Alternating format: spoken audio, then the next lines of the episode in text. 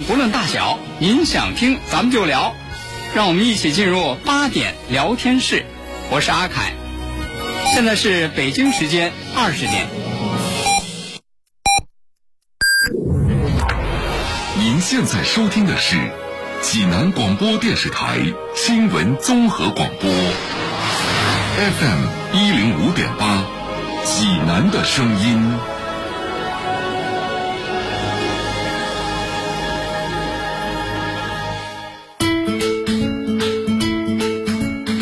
闻每天发生，视角各不相同。同样的新闻，来听不一样的说法。每天晚上八点，欢迎收听八点聊天室，聚焦热点新闻，解读世界真相。FM 一零五点八，为您精彩重现央视新闻一加一。晚上好，欢迎收看正在直播的新闻一加一。从七月底开始的这一轮疫情发展到现在，表现出来的整体的趋势是什么样的？我们通过一张图来了解。从进入到七月下旬之后，每日新增的确诊病例，我们从图上可以看到，基本上呈现出的是逐渐快速上升的这么一个趋势。到了八月九号、十号的时候，达到的是顶峰，突破了一百，达到一百零八例。那么值得欣慰的一个情况是从昨天。和今天开始，那么这两天是直线下降。我们来关注这个最新的数据，就是六十一，那么是八月十一号确诊的这个本土的新增病例。这六十一例里面有百分之六十三十八例是来自江苏省，而这个三十八例江苏省的病例，有一例是来自南京，其余三十七例都是来自扬州。那么扬州无疑就是当下我们要锁定的焦点。接下来我们在节目中关注的是扬州拿出来的精准的对策是什么？另外，他在处理疫情的过程中遇到的困难和挑战都有哪些？我们今天一起来关注这些话题。今天，江苏省扬州市新冠肺炎疫情防控工作指挥部发布通告，截至今天下午三点，扬州市现有九个高风险和二十七个中风险地区。目前，扬州疫情是处于集中爆发期，出现社区、家庭广泛传播，底数还不是很清楚，防控形势复杂严峻。截至今天零时，扬州新增本土确诊病例已达四百八十五例，疫情严重程度已经超过南京。可以说，目前江苏的新增病例绝大部分都来自扬州，而且连续十天每天新增本土确诊病例数均超过三十例。其中三天新增病例超过五十例。截至目前，全市累计报告本土确诊新冠肺炎病例四百八十五例，其中轻型九十例，普通型三百五十七例，重型二十三例，危重型十四例，出院一例。十五天时间，四百八十五例确诊病例，出院一例，还有四百八十四例正在进行治疗，分别在扬州市第三人民医院和南京市第二医院汤山院区治疗。截止到八月十一日二十四时，共有二百一十四例确诊病例在扬州市第三人民医院进行治疗，其中轻型五十四例，普通型一百四十五例。重型十二例，危重型三例，同时有二百七十例确诊病例，目前在南京市第二医院汤山院区治疗，其中轻型三十六例，普通型二百一十二例，重型十一例，危重型十一例，目前所有患者都在积极治疗中。今天的这场发布会也是扬州本轮疫情以来的第十四场发布会。八月十一日上午六六时三十分起，我市开展了主城区第六轮大规模核酸检测，一共设置了六百九十个采样点，共抽调采样人员五千七百二十六人，其中外市支援的人员有三千人。截至八月十二日上午八时，共采样检测一百五十九点一一万人，目前已经检测出阳性两例。目前，扬州市常住人口四百五十五点九八万人，市区人口也有二百六十三点五万人，核酸检测力度进一步加大。此前已进行六轮核酸检测。从今天下午一点开始，扬州市开始第七轮大规模核酸检测。值得注意的是，八月十号上午，两组猎鹰号硬气膜实验室在扬州国际展览中心正式投用，大大加快核酸检测速度。啊，五舱一体，然后我们是四个功能区啊，然后每天检测十五万管，如果十混一的话，可以做到一百五十万人啊。根据疾控部门判断，当前扬州疫情正处高峰平台期，防控形势依然复杂严峻。随着防控措施加强和一轮又一轮核酸筛查的开展，预计病例增长会相对平稳。从七月二十八号开始，扬州对外。去每天都是在更新每日确诊的病例数，我们可以看到，进入到八月之后，这个数字的增长是居高不下，因此现在也的确是进入到一个高峰平台期。针对相关的问题，我们来连线总台记者杨光。杨光，今天是扬州启动了主城区的第七轮核酸检测，这一轮的核酸检测特点是什么？好的，董倩。那么在第七轮的核酸检测当中呢，我们也关注到，首先是一个检测点位的变化，我们给大家去梳理了一下。在第四轮的时候，扬州主城区是设立了四百一十四个核酸的检测点，在第五轮的时候，这个数字变成了四百八十四，在第六轮的时候，也就是昨天变成了六百九，而今天这个数字进一步的去增加。比如说在广陵区，在第六轮的时候是设置了一百七十三个检测点，而在今天已经设置了两百五十五个检测点。那么不断去增加的检测点，其实对于广大的主城区的扬州市民来说，有一个非常大的利好，就是大家可以在自己的家门口，更多的人可以在自己的社区当中进行一个相应的检测，这就避免了过去比如说几个社区当中大家共用一个检测点，这样带来了一个交叉感染的这样的一个风险。此外呢，这个交管部门也是去加大了一个关于核酸这个这个检测护送的一个力度，安排了一百辆的摩托车巡回的在各个检测点当中去运送核酸检测的这样的一个样本，用最快的时间去把它送到检测机构，那么也让整个的核酸检测的质量能够更加的提高。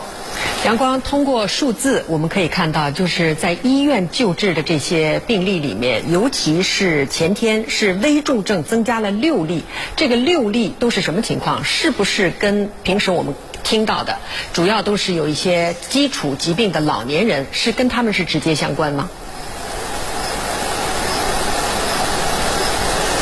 是的，董倩。那其实目前呢，我们据我们了解呢，目前基本上重型和危重型的病例的年龄的患者都比较大，其中呢都伴有一些基础性的疾病。比如说我们在扬州市第三医院就了解到，截至目前在扬州三院有三例是危重危重型的这样的一个患者。那么他们当中一个是七十岁，两个都是八十岁以上，伴有不同程度的一些慢性的疾病。那目前来说呢，对于他们都开展的一些相应的一些治疗的手段，比如说有些机械的通气啊，一些综合抗体的治疗等等。那么在医院当中呢，除了去关注这样的危重型和重型的患者患者，在扬州三院目前还有一个关注的重点，就是一些普通型当中偏高危的人群。那么在三院给他们一个定义，如果说年龄在六十岁以上，比如说有肥胖、糖尿病等等这些慢性病，就会被划成一个危重型，进进行一个对待，会加强一个比如说血氧的一个监测，包括会用一些俯卧位的通气等等手段，希望通通过提早的去进行一些干预，去延缓他们的一个病情，遏制病情的进一步的发展。阳光，如果按照扬州市这些天来做的事情来看的话，主要就是两点，一个就是锁住源头，再有一个是堵住漏洞。那么在这个过程中，难点和急需要做的这个要点是什么？是的，其实在我看来，可能最大的难点以及现在最需要去补齐的一个短板，就是关于社区的管控。其实这点我们从第三医院的这个病例当中也能够看出来。在早期的时候，第三医院更多的病例都是一些老年人，那么他们是和棋牌室的这样的一个传播链条直接相关。但是现在在三院的总共今天收治的两百一十九例病人当中，各个年龄层次都有，小到十五个月的，包括一些中青年人。这也说明了目前的这个新冠病毒的传播在扬州已经呈现了一些社区化，包括一些是家庭聚集性传播这样的一些现象。因此来说，现在对于社区的防控管控力度要进一步的去落实和落细。那比如说在社区当中，我们今天也观察到了一个现象，在昨天第六轮核酸检测的时候，大量的人群出来检测了之后，那在超市里边的购物的人会有一个迅速的一个增加。这可能有很多的人在测完了核酸之后，按道理来说应该去回到自己的去社区当中，但是呢，他们去到了超市当中去进行一个购物，这可能也是增加了相应的一个风险点。那么现在可能大家更多关注的是把大家能够有序有序的去组。组织到核酸检测这样一个现场，但是怎么能够有序的再回到自己的社区当中，可能是后面几轮的核酸检当中，我觉得需要注意的一个点。此外呢，也需要去进一步的加大这样的一些，比如说密切密切接触者、次密切接触者的一个转运的一个过程。那么现在呢，扬州市提出要在二十四小时之内对所有的密接和次密接进行一个转运。那么我们也希望这样的一个举措能够尽快的去落到实处，发挥出更大的一个效果。阳光，你在刚才提到了一个细节，就是很多扬州市民在做完了在家门口做完了核酸之后，不是直接回到了家，而是去超市购物。其实这也是人们的一种本能的反应，因为小区管理的越严格，那么他们的活动就越受限。但是日子是要过的，日子就是柴米油盐，那他们的生活补给保障怎么样？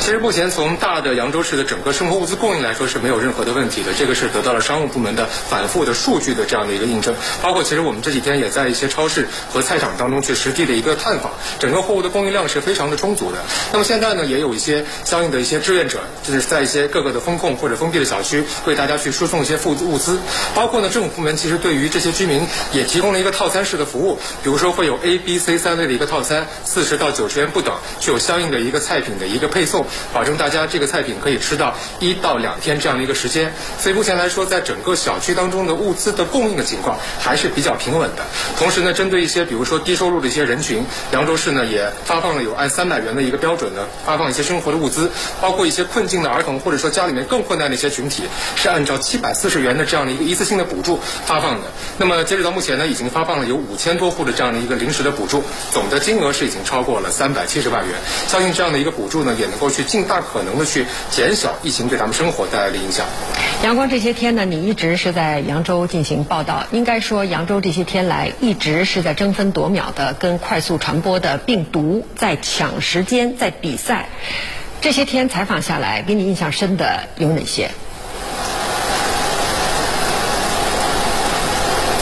呃，首先给大家分享一个细节，因为这些天其实我们跑了很多的小区，接触了很多的社区的书记，我接触了大概有五六个书记，没有一个人的嗓子是好的，都是哑的。那么对于这些基层的工作者来说，其实，在疫情发生之前，扬州的基层工作者面对的是台风的烟花的影响，从那一刻开始，他们就在一线一直在坚守，到今天已经十几天了。所以，其实对于他们来说，每一个人都依然在坚守在岗位，我向他们致敬。那么，这是我的一个小小的一个细节的一个感受。同时，我也从他们身上去感受到，可能这样的一场抗疫的一个战争，每个人都有可能会成为一个感染者，而每个人也是在抗疫的过程当中的一个战士。所以来说，要想去战胜这样的一个疫情，不仅需要咱们的这些政府的工作的人员，也需要医护工作者，更需要广大的市民的一个齐心协力。大家每个人去做好自己的一个应当应分的一个防疫的一个举措，那么才能去打赢这样的一个战争。同时呢，现在江苏应该来说，各个地市也都在对扬州进行一些相应的一些啊物资的一些援助，包括人员的援助。可能在援助的同时，各个地方是不是也会要盘一盘自己的一个家底？比如说，如果自己去遭遇到扬州这样一个疫情的话，从扬州目前的抗疫形势来说，有什么经验可以去总结？此外呢，还有一点就是关注老年人这个群体，因为在扬州最初疫情爆发的一个起点就是在老年人的群体当中的。那么今后如何去提高老年人的一个防疫的意识，包括一些社区的一些基层的联防联治的举措，有没有一些信息化、技术化的一些提升的手段？其实这些都可以值得思考。同学，非常感谢阳光，我们也感谢阳光从呃扬州一线给我们带回来的这些鲜活的细节。国事、家事、天下事，大事、小事、身边事，每晚尽在八点聊天室。聚焦热点新闻，解读世界真相。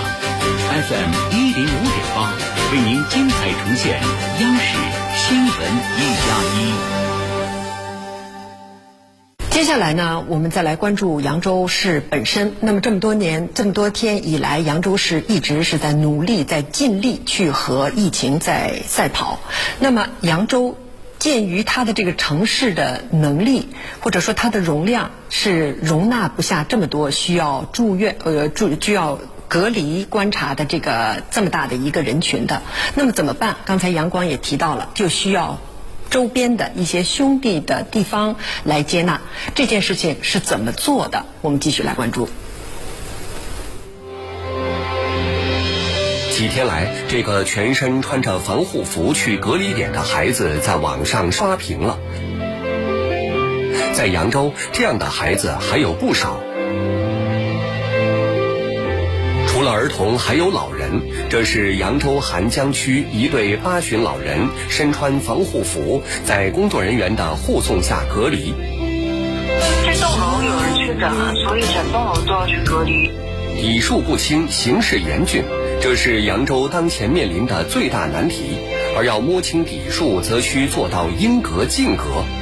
因此，如何加强隔离管控，如何增加隔离点和隔离床位，成为当务之急。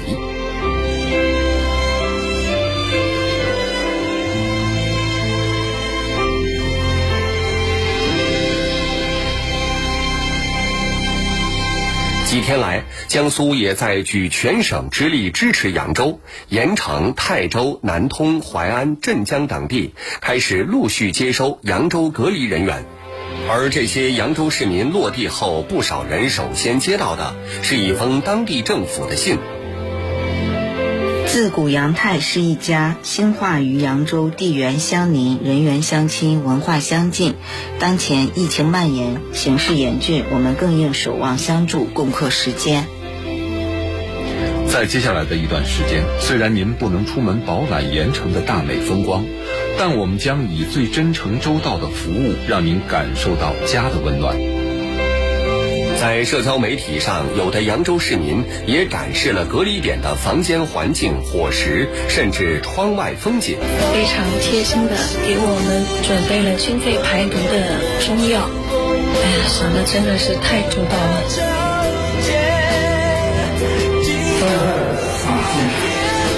家里带着，还真想不到这些，想这些也没有。在淮安，所有市民也接到了当地政府的一封信。信中称，对于扬州到淮安隔离观察人员，淮安市委市政府本着对全市人民生命健康安全负责的态度，进行了严密部署，采取规范严格的集中隔离管控措施，形成工作闭环，切实做到对接安全、护送安全、入住安全、管理安全，请全市人民放心安心。不是各扫门前雪，而是在别的地方遭遇了困难和危险的时候，主动伸出援手，殊为不易。那么，这我们看到了，刚才接收扬州隔离医学观察人员的城市有五个，到截止到目前为止，分别是泰州、盐城、淮安、南通，还有镇江。这几个城市分别给这些来隔离的这些人员和给自己的城市的人们写了一封信。在这个信里面，两点：一方面是表。达真挚的对他们的欢迎。另外一方面，我准备的匆忙，如果有照顾不周的地方，希望能够谅解。这是多么温暖的一封信。接下来，我们就来连线一位这个。来自江苏省盐城市建湖县唐河街道的办事处主任孙浩，他在隔离点是和需要隔离的人们一起隔离，也好多天了。孙主任，现在呢，这个点已经快十点了。那你们工作人员现在是在干活，还是已经进入到休息状态了？我们这个时候呢，大部分工作人员还没有休息，主要是从事一些消杀。和医疗废弃物的处置工作。另外呢，我们还抓紧时间准备一些明天的工作。明天要几点起床？明天最早的有四点多钟就起床了。嗯，其实你们要接突然之间接受到这么一个工作，肯定要准备的东西是很多的。你们做了什么准备？又是怎样交接的？我们呢是接到通知以后，我们呢在市县防控专家组的统一指导下。我们全体工作人员提前就安排好各项各项工作，警车在高速口提供交通保障，我们的医务人员、公安干警和辖区的工作人员在隔离点外做好引导、测温、登记、采样工作，以最快、最安全的将隔离人员安排进房间。嗯，在保障方面呢，我们拿出全县最好的酒店作为隔离场所，提前准备了洗漱用品、中成药。牛奶、面包、矿泉水、书籍等物资，因为呢，有些老年人呢有一些基础疾病，我们还免费购送了六十多批次的药物。同时呢，一日三餐，我们呢呃也注意这个荤素搭配，营养均衡。呃，孙书记，这个一方面帮助扬州解决他们的困难，但是有一个底线，就是不要让疫情蔓延到你们所处的这样自己的城市。怎么做？怎么确保这一点？啊，这个呢，我们是坚持科学防控，在我们的隔离点内外呢，都建立了完善的工作制度，规范场所的设置，严格操作的流程，严控人员出入。领导呢是二十四小时代班，救护车呢是二十四小时待命。每天对隔离人员组织一次核酸检测，两次测温，严格规范消杀、医疗废弃处置的流程。目前呢，最早一批入住我们隔离点的人，五次核酸检测全部阴性。嗯嗯，孙主任，这是对外人、对客人要拿出一片热情，但是你怎么去跟你的这些居民们去说这件事儿？你的居民们对你们这么做，拿出最好的酒店，给他们最好的待遇，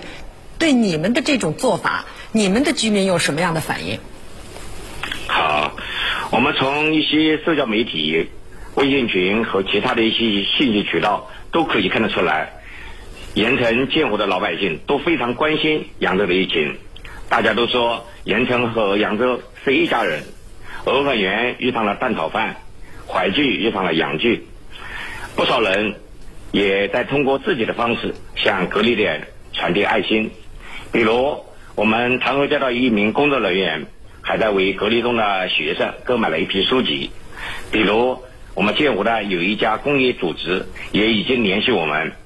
他们了解到隔离期间有七位扬州朋友将在建湖过生日，他们还准备好了生日蛋糕。好，非常仔细，谢谢您，孙主任，您也多保重，不要太累了，把风险和麻烦在最在别在扬州最困难的时候，这五个城市主动担了过来，那么为扬州分忧解难，兄弟有难两肋插刀的去帮助，说起来容易，但是做起来真的是不容易，在这里也要向他们表示感谢。另外，也希望扬州的疫情能够早点过去，尽快的恢复到。正常的工作和生活中去。感谢您收看今天的节目，再见。